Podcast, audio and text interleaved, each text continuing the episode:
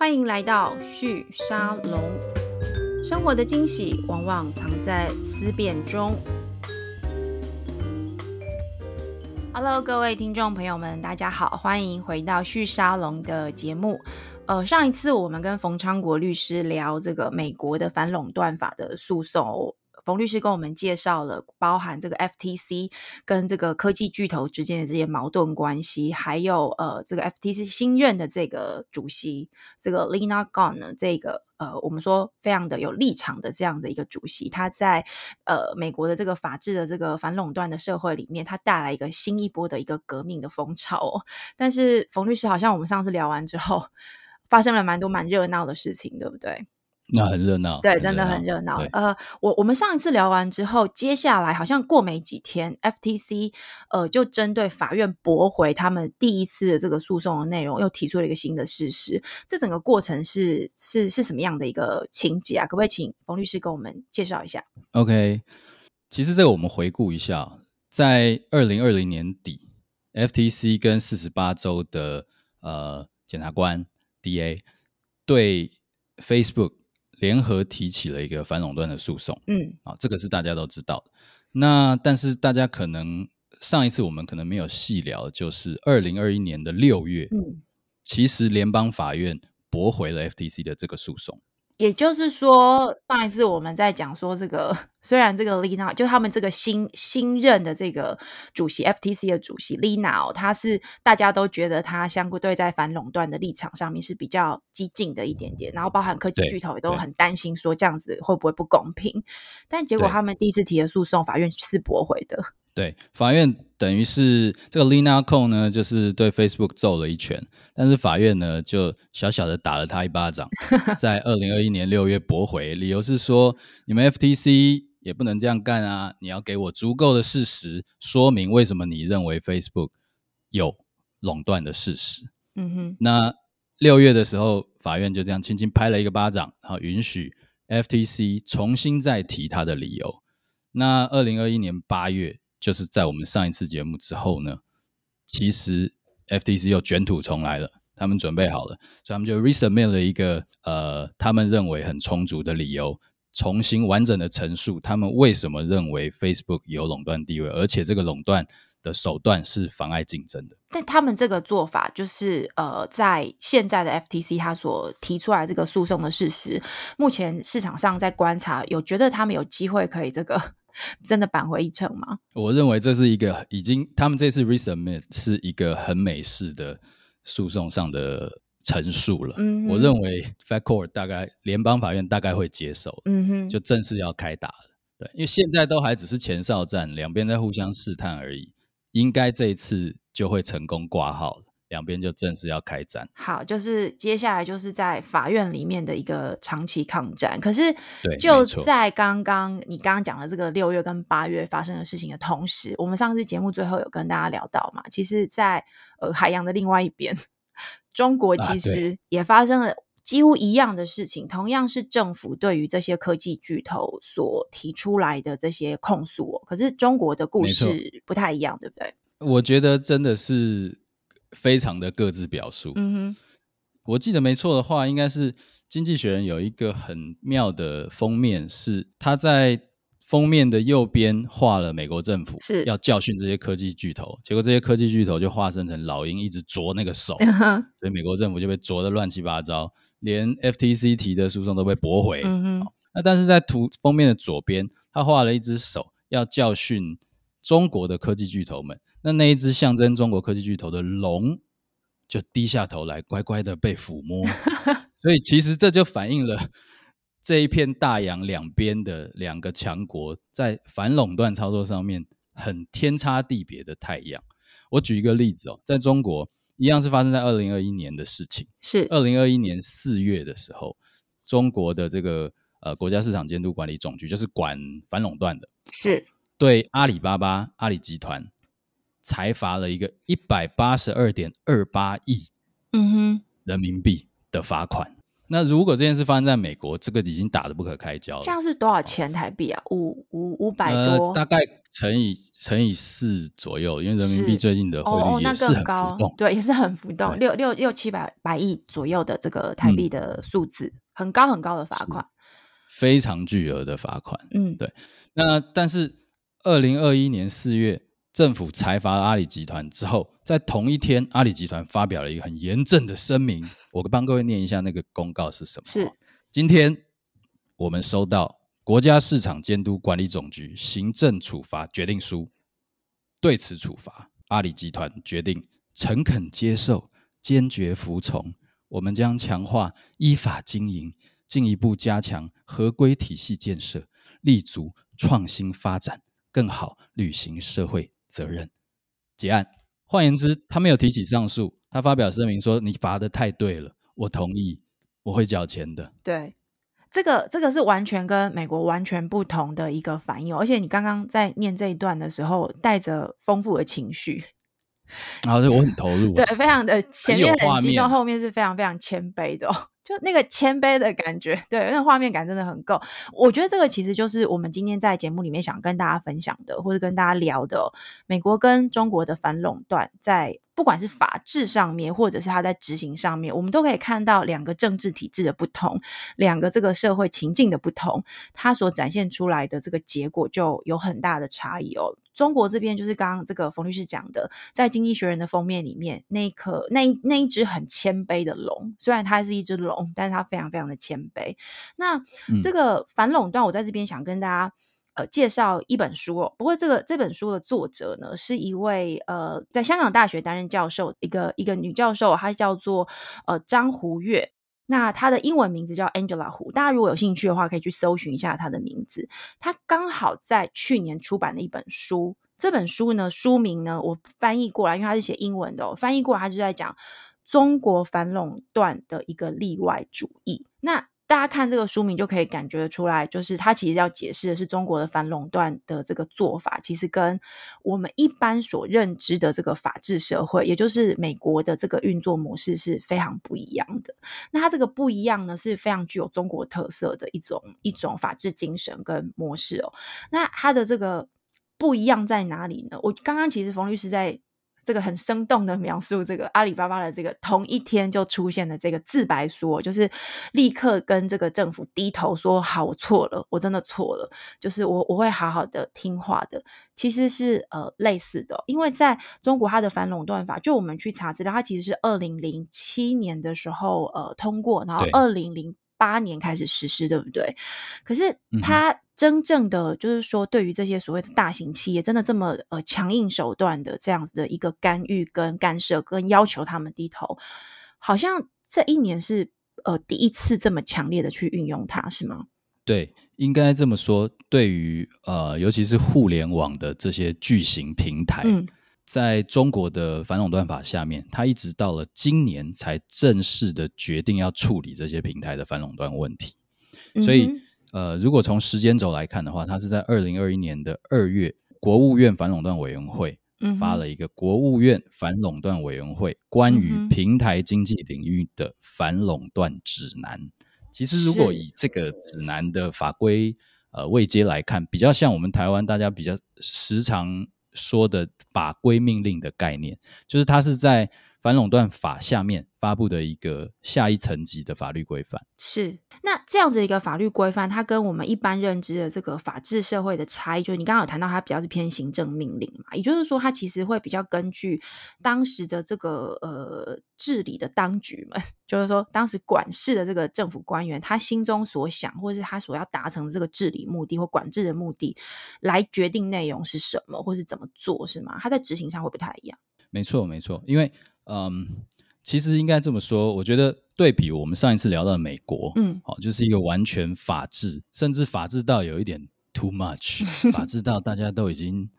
有点累了，是的情况。但中国比较像是政策导向，是，就是 OK，这个时间段政府决定什么是最重要的事，嗯，那他就会让法律来服务这个政策目标。是，那在美国的环境是反过来。始终他们都觉得什么东西是最重要的，比如说自由民主啦、人权啦，那所有的政策或政府要做的政府行为，其实是环绕那个中心的核心价值。是这个，你刚刚讲这个事情，我觉得很很好玩的是说，呃，我刚刚有讲到这个香港大学这个呃张 Angela 张他的这个书哦，他是在二零二零年的时候出版的。那这整本书呢，他出版没有多久呢，就是你刚刚讲二零二二一年的二月的时候，呃，中国政府就开始针对这些大型的企业开始进行这个反垄断的这些所有的措施。我觉得这个时间点也是很有趣哦。在他在这本书里面，因为他书名叫做中。中国的反垄断的执行的这个例外主义，他书里面其实花了很多的精神跟时间在解释中国的反垄断法跟这个美国的反托拉斯法有什么不同。它里面有个一开始的例，他说，在中国这个法律的执行过程是它是被行政化的。就法律行政化，这个有点是呃，就是刚刚这个冯律师你在解释的嘛？他在他在中国，他其实比较像是一个执行上面的一个呃意志的政治意志的一个表达，政策意志的一个表达。那这个 Angela 在他在书里面他就说呢，在这个执法过程里面呢，中国的执法过程它是跟美国不一样的是，它是不会受到这个司法的监督的。它虽然允许这些企业上诉。可是呢，企业并不会相对来说是不会选择做这个路线。像你刚刚就讲阿里巴巴，他在政府一讲说他错的时候，当天他就立刻说：“嗯，我错了。”他完全没有想要上诉的这个意思。对，对他法律上他完全有权利，对对对，他可以提起所谓的复议，也可以提起行政诉讼。对，但是。不会有任何中国的平台做这么一件蠢事的。对，就是说法规上他看似这个法治的环境是存在的，可是实际的执行上，他政治上是不会做这个事情的。那这个政治上的很多的选择跟需求，跟我们现在所就是中国他面临的这个环境是什么？后面我们会请冯律师再跟我们多解释一下。那回到就是这个中国这个所谓的法律被行政化里面，这个 Angela 张他在后来的最近的几场演讲里面，他都有去解释一下，就是说阿里巴巴或者是腾讯或者是滴滴出。出行，他们这阵子受到中国政府的这个呃盘点哦，他这个过程到底是怎么发生的？他说呢，其实在，呃中国这个反垄断局，它的在行政机关上，它是隶属于刚刚这个冯律师有提到的市场监督总局的。但是这个市场监督总局呢，它虽然是一个主管机关，但过去有三个中国相关的这些机关都对于这些企业的竞争有一些管辖权，包含比如说工商局、呃这个发展委，还有这个呃商务部。那每个不同的机关，它的风格不同，它管辖的重点就会不同。那它当然各自也会受到它自己各自的这个机关文化的结构的一个影响哦。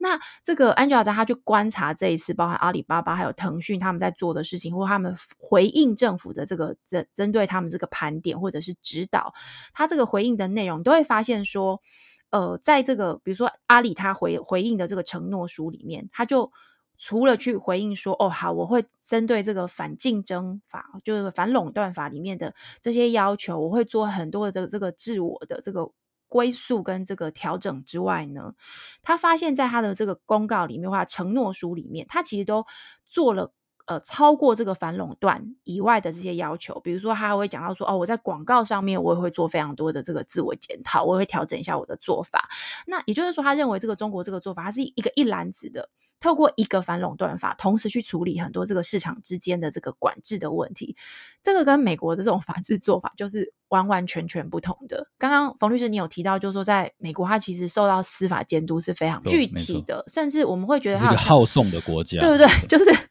而且它会有点没效率，时间上会有点没有效率。是啊，是啊，你看，从二零二零年底要对付 Facebook，一直到现在都还没正式上场打架。嗯哼，所以其实其实这个没效率就展现在这里。但反过来，其实这个嗯，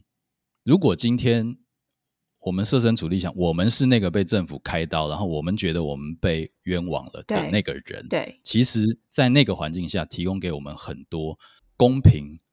反击的机会是，所以其实如果从法律或法治层面来看，我我自己粗浅的观察是这样：如果我们回头去看法律，嗯，在美国不管是法条或判决，你会发现它大部分的构成的部分是名词跟动词，是。但是如果你回头看中国的呃法，是这个法当然包含了政策跟跟所谓的指南指引，还有法条本身是。你会发现它充满了形容词跟副词，比如说刚刚阿里巴巴的公告是说，我们对于这个处罚诚恳接受，坚决服从。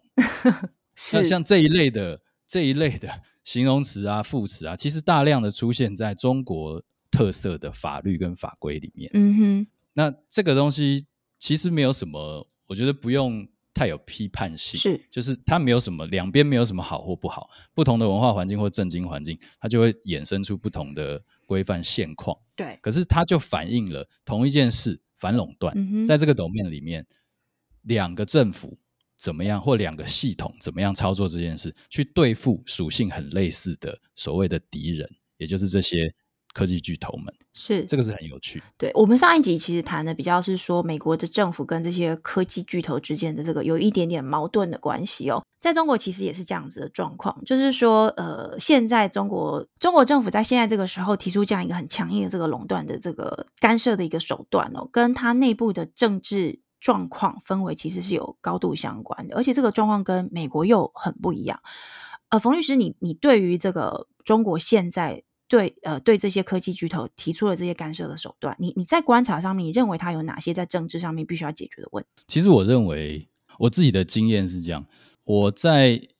某一个机会下，对呃来自中国的一些法律系的研究生做了。一个学期的课程的讲授，那个我记得没有错的话是，是是应该是台大的一个 summer school。嗯哼。那在那个情况下，我们有时候在做 casual 的聊天，就是两岸的法制到底差在哪里？台湾的法律跟中国的法律到底差在哪里？我得到一个很有趣，但是我觉得很正确的描述，来自中国的同学跟我讲说，他认为在中国不管。你用什么样的工具来管人民？法律也好，政策也好，或是怎么样也好，你不能回避的就是政治。所有的事情都是为了政治。那我觉得这个是我们不用不用特别的去去批评或是 judgmental，但是我认为这是一个某程度反映目前真实的现况，嗯，就是在中国就是无处不政治。那这个也就是这个国家的现况。那回到反垄断对科技巨头开闸的这个动作，嗯哼，不管是从二月今年二月出台的这个平台经济领域的反垄断指南，还是陆陆续续开始从对阿里，然后对呃腾讯、对美团，然后对滴滴各种的这个处分，对，那这些东西我认为背后有一个不可回避的目的啦，就是它一定跟呃巩固政治的力量有关，嗯哼，那这个背后的政治的 agenda。就是为了政治权力而出发的管制调整，其实我认为这个这个是非常有趣的。就是如果如果对中国有一些观察，就可以知道这个所谓的巩固政治权利或是有政治的这个 agenda，它可以分成两个成分，一个是对内的固装，一个是对外的示威。嗯哼，所谓的固装。我觉得可以从几个角度来看哦，就是不管是从这个反垄断指南本身，还是这个财阀的对象跟配合财阀发布的一些 PR 啊，或者是所谓的对中国当局比较拥护的自媒体们，是你可以看到的是，它有几个角度一直在刑诉这个处罚的正当性。嗯，第一个固装的角度就是对于一般民间的使用者。在开闸这些大平台的其中一个正当性理由，就是对使用者隐私我们要强化，因为在中国很流行的是说，所有的使用者们都被当成韭菜，对，被这些平台做有一个很很流行，在中国很流行的说法叫大数据杀熟，杀熟，嗯哼，杀熟是什么熟呢？那个熟就是熟人的熟，大用大数据去杀熟客，所以这些大平台利用它的大数据。甚至有有的中国的这个呃媒体也好，自媒体也好，你会看到一些很夸张的举例，比如说你在手机上跟朋友聊天说，呃，我想去杭州玩，然后你一打开百度，诶，就跳出了跟杭州有关的订机票、订旅馆，然后这些杭杭州的这些旅游景点的介绍，小红书、部落格这些东西，嗯哼，所以你就会不禁怀疑说，诶，他是不是听到我在聊杭州？然后再来，比如说你要买票，常常碰到的是同样一批人，在同一个时间用不同的手机上去同一个网站买票，你得出来不同的价钱。是，这个就是所谓大数据杀手。那专门对付熟客，你越熟客，我卖你越贵。嗯哼。那这些东西就是呃冰山一角。所以在中国广泛的使用者来讲，对中国政府要对这些大平台们。动刀动枪动手动脚，其实我认为感觉起来是支持的面向比较多。那这个就是我认为是执政当局对使用者这个族群的固装，就是一般人民，所以他扣上隐私权强化的大帽子。那第二个呢，我认为固装的对象是中小企业，嗯，因为现在无处不平台了，对，所以你要做生意，你中小企业你要做生意，你一定得上阿里啊、京东啊、美团啊这些地方，你你不上这些平台，你的东西就卖不掉了。嗯哼，那换言之，这些平台就会开始仗着自己平台的地位，要求二选一。嗯哼，平台二选一也是一个在大陆很常被讨论的乱象吧？就说它的你寡占这种寡占的状况是非常严重的，就就是那几个。没错，而且他会要求你，你选了我京东，你就不能去天猫；你加入了我的平台，你就不能去别的平台。所以这叫平台二选一。对，那在少数大平台寡占电商市场的情况下，这种二选一的状况啊，其实是对竞争不利的。好，那这些首当其冲受到影响的就是这些中小企业。嗯哼。好，所以小商家，我一定只能在一个 marketplace 上做生意，我不能到处去做生意。那其实我的收入来源跟我的市场就被控制住了。嗯哼，所以中央对大平台做这个反垄断的开闸，其实我认为他雇的第二个庄就是中小企业。那他为什么要雇中小企业跟使用者？其实我觉得可以从中国共产党他当时在做所谓的。革命吧，嗯哼，他要他要笼络的呃友善团体或者所谓的阶级，其实是很类似的。在当时，呃，中国共产党这个毛泽东刚开始推行中国共产党的这个，在中国推这共产中国共产党要找支援团体的时候，他特别把所谓的马克思的无产阶级专政改调整了一下，变成中国特色的无产阶级专政。对，他要笼络的。友善群体除了工人阶级之外，其实还包含了小资产阶级跟民族资产阶级这两种。那这两种是什么意思？其实就是不是大资本的小资本家或是个人商号主人。这个这个其实跟马克思的阶级概念不太一样，哎，对不对？不太一样，不太一样。嗯、马克思讲的就是农工农，嗯，而且特别有的时候是在讲工人。是对资本主，只要你是自己做生意的资本家，你就是剥削者。所以我不跟你站在同一阵营，但是在中国是很有中国特色的，因为他知道他要对抗那个时候的所谓的专制政府，他必须要笼络光除了工农之外，他必须还要笼络小资产阶级跟民族资产阶级，就是中小企业家，嗯哼，他们才有机会。所以我觉得某一程度在现在很有趣的历史巧合是，他要从隐私权强化去笼络使用者，他要从呃，严打平台二选一来扶持中小企业，来保护中小企业，其实等于就是回到了它最原始，中国共产党一开始在中国出现的时候，他要笼络的友善团体。所以这个是一个蛮有意思的地方。对，我我觉得这个更有意思的是说在，在呃跟习近平这个人的个性，还有就是说过去这几年呃全球各界大家在观察习近平这个政权他接下来的发展是高度相关的。因为习近平过去大家都认为他呃相对来说在意识形态上面是非常跟随这个我们所我们说的这个马克思主义的这样一个方向在发展的。那同时他在面对中国的前。前任的这些领导们，中共这些前任领导们，很明显，他对于邓小平的这个开放，呃，走这个改革开放的这个路线，跟相对于毛泽东那个时候带着整个这个中国的共产党兴盛，然后这个不只是拿到了政权，而且在呃中国这边开始构建一个具有中国特色这样一个共产党的一个政治社会，他很明显其实是更偏向毛泽东的，所以大家都会讨论，就是说习近平他的这个政治路线哦。他如果成功的让他的这个任期持续的延长，因为他接下来要呃进入这个第三个五年任期嘛，他如果真的让他的这个要让他的这个任期延长，他必须在政治上面有更多的这个正当性。那刚刚这个冯律师解释的，他在隐私强化上面是去这个顾这个一般民众的庄，这些消费者的庄。那另外一个就是说，他对呃这个二选一这个大平台的这个事情有一个有一个比较。大的这个呃打击哦，是要去顾这个中小企业的庄。这个其实跟当时毛泽东，就你刚好提到，当时毛泽东在呃这个巩固中国的这个政权的时候，其实是非常近似的路线。那回过头就实际来看，因为大家都在问一个问题，是为什么是现在？它跟美国的议题可能有一点点不那么一样，虽然中美之间的这个贸易战争的确会是一个重要的基石，双方各自在各自的国家针对这些呃科技巨头开始有一些攻击的力道是有相关的，但是各自的内部问题又不太一样。习近平其实跟他这个第呃第三个五年任期是有关的，没错没错，嗯没错，因为他即将要开展，应该是说这几十年的中国历史上很特别的一个一个。新的新的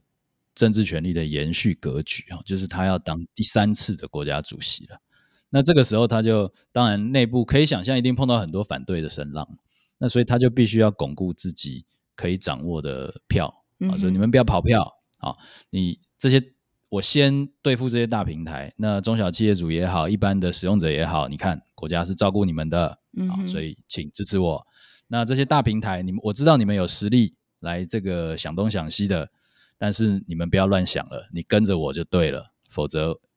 这个就是你们的下场。是，所以我觉得在这个时候有一点，有一点就是 send signal 的概概念了，对，就是我要让大家看看啊，你们不要心有二心，你们最好就是跟着我走，大家就会共同富裕。好，所以在这个时候创造出来的名词，我们都知道，在中国其实口号跟名词是执政工具里面一个很重要的武器。没错，那。最近创造出来的名词都还蛮妙的，嗯，共同富裕啊，对，这个还有还有这个网络上也常常讲“屠龙者变龙”啊，是。啊，就是以以前这些大平台都是政府很很支持的、很鼓励的，就是这些是创新者先驱，嗯哦，那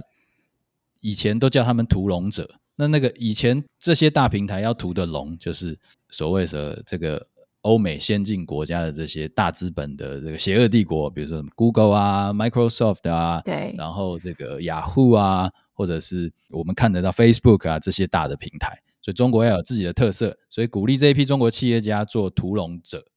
但是当这些人大到已经太大了，现在很流行的一句口号就是：当屠龙者变龙的时候，就你们本来是好人，后来你们变大了之后就变了，变成坏人了。那这个时候怎么办呢？国家就要出来对付你们了，所以不是国家变了，嗯哼，是你们变了，嗯，是你们从屠龙者变成龙了。我国家始终都是为了人民好啊，所以这个政治立场的宣誓啊，我觉得某一程度也是非常有中国特色。对他，他这个做法就是你刚刚讲到，就是说变的不是国家，不是党，不是政府。变的是这些资本家们，就是说这些资本家在这个邓小平的改革开放之后呢，国家也给你很好的空间，让你赶快去发展，因为你要去对抗美帝嘛。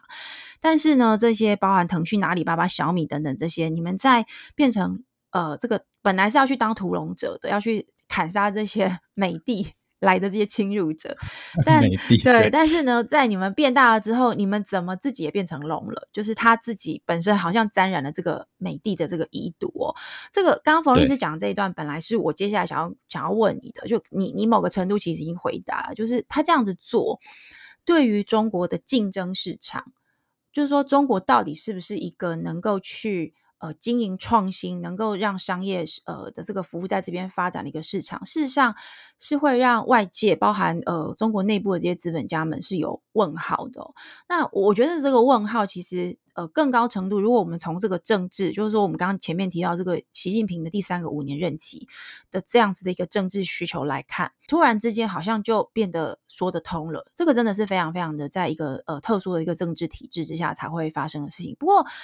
我觉得最有趣的一件事情是，阿里巴巴跟马云好像没有嗅到这个事情。就是说，习近平他在呃这个时间点，他要开始为他的这个第三个五年任期的这个政治权力巩固的这个事情，其实应该是时机上跟时程上面，应该是大家都可以感觉得到，也都知道的。可是阿里巴巴，或者是说我们说这些呃大的资本家们，中国养培养起来这些资本家，他们似乎似乎没有嗅到这个事情，因为我们都知道马云跟这个阿里巴巴被打，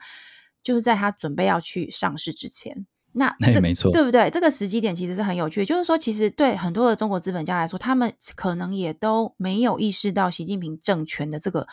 共产党的这个特质跟特色，以及他在当时或者说这个时间点，他必须要解决的这个呃政治问题。那我我相信习近平的这整个布局，包含他这个垄断反垄断法是在二零零八年的时候出台的，二零零七年出台，二零零八年开始执行，但是一直到十多年后，他才开始变成一个很强大的一个政治工具。我我相信习近平绝对不是在这一年突然决定这样做的，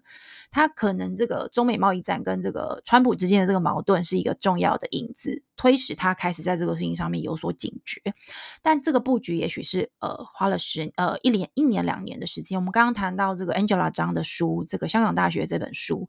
它其实是二零二零年的时候就呃出版了，可是里面有花了非常多的篇幅在解释为什么中国的反垄断必须要这样子做。它里面还是有很多的这个中国的立场的角度、政治立场的角度来说明跟跟评价的。那冯律师你怎么去看？呃，接下来在整个国际资本市场上面，中国这样的一个做法跟国际资本市场之间的连接会因此就断了吗？我觉得这是一个很好的观察角度。这个其实就是呃，我刚刚讲说，透过反垄断指南对大平台开刀的这个中国特色的这个反垄断制度，其实背后的核心思想就是为了巩固当时的政策目标，嗯，或者我们说政治权利是那。巩固政治权力或巩巩固政策目标，它有两个主要的分支，一个就是固装，我们刚刚讲到的，不管是对使用者啊、中小企业主啊，甚至创业家。对。那另外一个方向，我认为是示威。那这个示威的对象，其实就是您刚刚讲的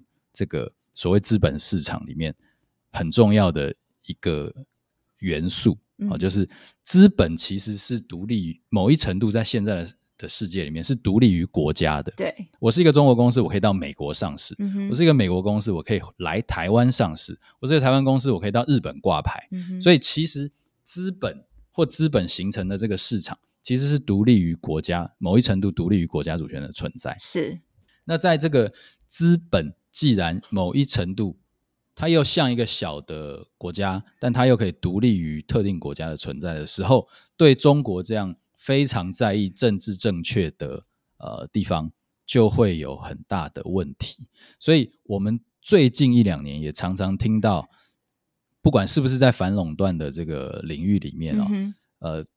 中国政府常常会用一句话来说明这些大平台有多坏。他说：“你们这些 资本无序扩张，是，呃，你们挟着你们有钱有能力。”然后就欺负老百姓，欺负中小企业，甚至欺负到国家上面。你看马云还敢骂政府当局，对，哦、所以防止防止资本的无序扩张这件事情，也是中国在呃对透过反垄断指南或反垄断的这个管制，对大平台开到一个很重要背后的政策目的。嗯、那什么叫无序扩张？其实就是刚刚讲的，资本市场彼此之间是接轨的，钱在国际间是自由流动，对，所以。今天滴滴可以跟你说，哦，我知道中国政府要觉得我的个使用者隐私保护有点不对劲，叫我先暂缓增加新使用者，叫我先这个下架二十几个这个我的 App，但是我同时在今年的六月三十号，我就在纽交所上市，对，所以常常他们拿来批评滴滴的一个呃中国式的。评价就是阳奉阴违，嗯，这些就是卖国贼。嗯，你在我们这边用我们中国使用者的资料赚中国人的钱，但是你拿外国资本市场的募资，然后壮大自己，然后到外国去套现，然后赚得盆满钵满。所以，所谓资本无序的意思，就是你是在我中国人管不到的地方去。拿到非常多的资源，嗯哼，那这个无序扩张就会超过我中国政府的管制，嗯哼，所以这个也是我想透过反垄断都只是手段了，对，他们背后真正想要想要管理或者是想要打击的其中一个原因，其实就是把这个整个你刚刚说的这个国际资本的这个自由流动这件事情，它不能够自由流动到去呃威胁到呃共产党在呃中国。境内的这个资本管制的能力，应该这样讲，对不对？就是说，他必须要防这件事情。是，没错，他不能叫美国政府或纽交所，你不要让滴滴上市。对，可是他可以让你上市之后，你滴滴你死定了。对，我现在就开始，你六月三十号敲钟，是不是？我七月就让你下来。对，所以我用我中国境内很强大的管制手段，让你就算上去，你也跌个半死。是，那这个时候我们就会来到另外一个问题了。如果所有的资本家曾经在这个中国的市场里面运用中国的人口红利，然后呢，也这个为了打击这个美帝的这个外来的威势的势力的这些威胁，而壮大了自己的中国的国呃公司，但当他壮大到一个程度之后，他会在中国境内被中国的政府这样子弄，那这样子谁还敢？出来创新，这是会不会对中国的这个创业或者是创新的市场带来一些影响呢？其实这就是中国之所以为中国一个很特别的地方。中国的市场太大，所以它大到可以把自己封闭起来，还是让里面的人玩得很开心。嗯哼，所以这就是为什么在应该是从零七零八年开始，好整个。呃，全世界的网络产业疯狂的成长，是。那大家都，但是大家使用的规格，所谓的规格就是我们用什么来跟网络世界连接，其实某一程度是受美国的规格影响的。比如说，我们搜寻就用 Google，email 跟地图用 Gmail，用 Google Map，然后社交用 Facebook，然后娱乐用 YouTube，这些东西。可是在中国，这些东西都是完全被断绝的。你的支付你不能用 PayPal，你要用我阿里 Pay，啊，你要用支付宝。那你的社交，你不你你不可以用这个这个 Facebook，你要用各种各样的的人人啊、微博啊。那如果你要搜寻，你要用百度，你不能用 Google。所以通常一个市场不够大，你把自己做这样锁国的封闭，你是不会成功的。可是历史告诉我们，中国成功了。从二零零八年这些屠龙者。都变聋了，到今天，嗯，所以表示中国这个地方是可以有一个呃封闭或半封闭式自给自足的地方，所以也因为这样，就算不管因为什么原因暂时切断了跟呃中国以外其他地方，不管资本上啊或者甚至资讯上面的连接，其实我认为对中国境内的发展不会有。毁灭性的影响，是他可能会更有机会发展出一个属于习近平时代的中国特色的一个一个呃，我们说特殊的政治经济体哦，因为的确，刚刚冯律师最后谈到的这一段是嗯。大家最近都在看，呃，感觉中国市场似乎要跟这个全球市场开始有一个比较封锁，回到一个比较偏封锁的一个状态，所以大家就开始争论说，呃，习近平这么做，或者说中国共产党这样子做，对中国真的好吗？就是我我们从这个呃西方的这样的一个资本主义市场的商业社会的经验法则回推。总觉得这不是最好的选择，但刚刚呃，冯律你有提到一个重点是，他的这个人口数量真的是非常的高的。那他现在提到的这样的一个共同富裕的这样的一个口号，一方面其实的确是要去处理这个政治权力的巩固，但我想也有可能。有相当大的成分的这个机会，他仍然的确是要去处理他这个内部的极度的这个呃贫富不均的一个问题。他如果不去处理，可能整个内内部的这个混乱会越来越严重。所以这个所谓的封锁，也许的确是为这个习近平或中国共产党争取一些时间去回调。呃，这个邓小平改革开放之后，各这个快速发展跟成长的一个中国市场的一个状态哦。不过最后，呃，这样子的一个封锁，会让我们这个时代的人会开始有一个问题，就是说，那是不是会变成一个呃民主跟这个独裁政体的一个竞赛？就说，如果中国他把自己封锁起来，他也把自己过得非常好，那是不是他会论证说，这个美国的或者说我们说西方社会的这样子一个民族，不一定是一个最好的形式？我我觉得这最后会回到另外一个，甚至我我想对对在台湾的我们来说，都会很关心的一个问题，就是政治体制跟它的社会发展还有经济体制之间的关系。那呃，冯律师你怎么看这样子的一个问题呢？其实我我觉得。我觉得玉宁讲的完全正确，到最后就会变成两个阵营的对垒。我想现在的这个世界局势的这个格局发展，其实就跟当时二战之后的冷战很像了。嗯哼，所以有人说现在是新冷战，是那只是这个呃苏联变成了中国。嗯哼，那到最后就会变成是，不过以前的冷战是民主，就是两个信仰的对抗，嗯哼，就是共产主义世界跟自由民主的西方世界这两个阵营。可是现在比较不太一样。你要说中国没有法治吗？其实它也是有法治，嗯哼，然后它的法律规范也相对完善。可是你要说它完全的开放、自由、民主吗？那很显然答案是不是嘛？哦，对，对，对比两个阵营来讲，或者这个目前的世界格局，这个两极化的世界格局来讲，我觉得就变成是以站在以台湾的我们来看，其实真的是一个要好好反思的时候。嗯哼，就是。我我还是我还是我的基本立场还是没有什么对错可言的。站在历史或时间前面，我们都没有什么对错可言，都是小对小错。可是问题是，我们要想想看自己，你到底要选择一个什么样的生活，或者是呃，你未来的路线。所谓的到底是你想要，好像日子过得没有那么好。但是你想骂谁就骂谁 的的的的地方，还是你想要在一个好像日子过得比较好，但是你想骂谁都不能骂谁，只有别人可以骂你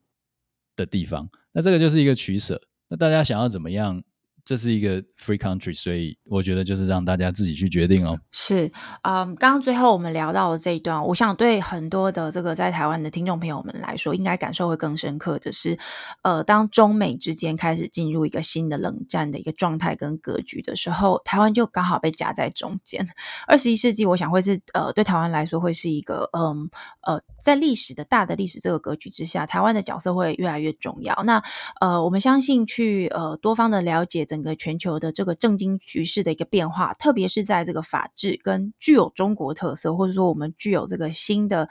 呃共产主义的这样的一个结构之下的这个法治特色，我们都去了解他们的变化跟格局，跟彼此之间的差异，还有彼此之间的这个斗争的这些呃底层的理由跟状况哦。我相信对于台湾来说，会更好去理解我们下一步应该要怎么走。那今天很谢谢这个冯律师。呃，再次呃，跟我们一起讨论从反垄断的这个格局。不过今天我们从从这个中国市场来看哦，去理解这个世界正在运作的发生。那